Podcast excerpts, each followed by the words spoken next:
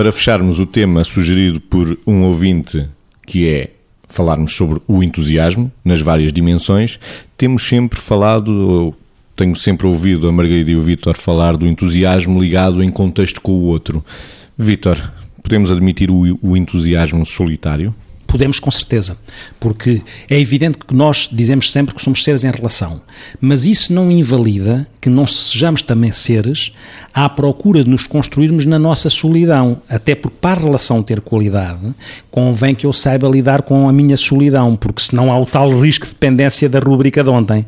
E como tal, que sim, podemos nos entusiasmar, e é bom que nos entusiasmemos sozinhos. Repare, ouvimos uma peça de música, lemos uma página de um livro, eh, vemos uma imagem e entusiasmamos-nos de uma forma solitária. É claro, se quiser, de uma forma espiritual ou solitária, quando somos seres, somos seres sistémicos e globais, há qualquer coisa aqui no universo que não nos deixa sozinho nesse sentido. Mas no sentido do outro, esse entusiasmo é fundamental, porque repare, na prática é muito importante que nós possamos criar ao longo da nossa vida e ao longo da nossa semana, se quiser, aquilo que um psicólogo italo-húngaro chamava, a viver nos Estados Unidos, chamava o estado de fluxo, que era um psicólogo chamado chamado Miai Csikszentmihalyi, criou este conceito de estado de fluxo de corrente. O que é que é o estado de fluxo? É aquilo que faz com que eu me sinta de tal maneira bem numa coisa que estou a ver ou a fazer que Passou uma hora e eu julguei que só passou um minuto. Estou de tal maneira imerso, de tal maneira entusiasmado, de tal maneira a, a, vibrar com aquilo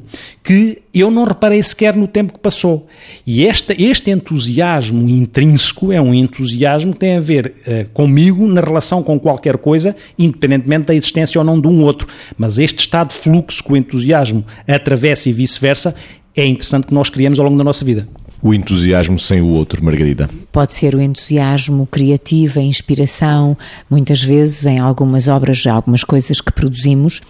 quer seja na produção científica, quer seja na produção artística, nós precisamos da, da, concentração e da centração no tema e essa é a altura em que precisamos também de estar um bocadinho connosco próprios, ou seja, se somos seres completos na relação com os outros, temos que nos saber completar também na relação connosco próprios e com a vida.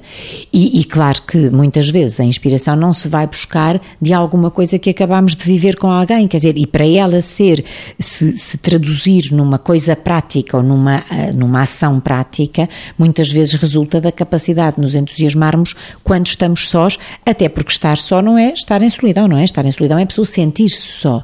Há coisas pequeninas que nos trazem imenso entusiasmo. Se nós pensarmos, eh, estava, estava a ouvi-lo eh, perguntar ao Vítor e estava a pensar nisto, que é assim, a primeira coisa que nós temos contacto com, com entidades vivas, vamos dizer assim, é com a música, não é? Com a batida do coração da mãe. E, portanto, se nós Agora que somos crescidos ou mais pequenos, eh, já não vou falar de dança-terapia nem nada disso, mas se nós estivermos em casa e tivermos, enfim, eh, meios, meios macambúzios sem saber o que havemos de fazer, há sempre uma pequena coisa que nos permite alimentar o entusiasmo, pôr uma música que gostemos, ouvi-la, cantá-la ou dançá-la. Se nós pensarmos bem o que é que é a dança, neste sentido que está ao alcance de todos, a dança é nós estarmos a harmonizar os movimentos do nosso corpo com a música, que é uma coisa que tanto age sobre sobre o nosso cérebro e tão bem nos faz, harmonizarmos este movimento, nós dançamos duas ou três músicas que gostamos e que, para além disto tudo, nos ativam memórias, enfim, que nos são gratificantes e nós construímos mais entusiasmo ainda.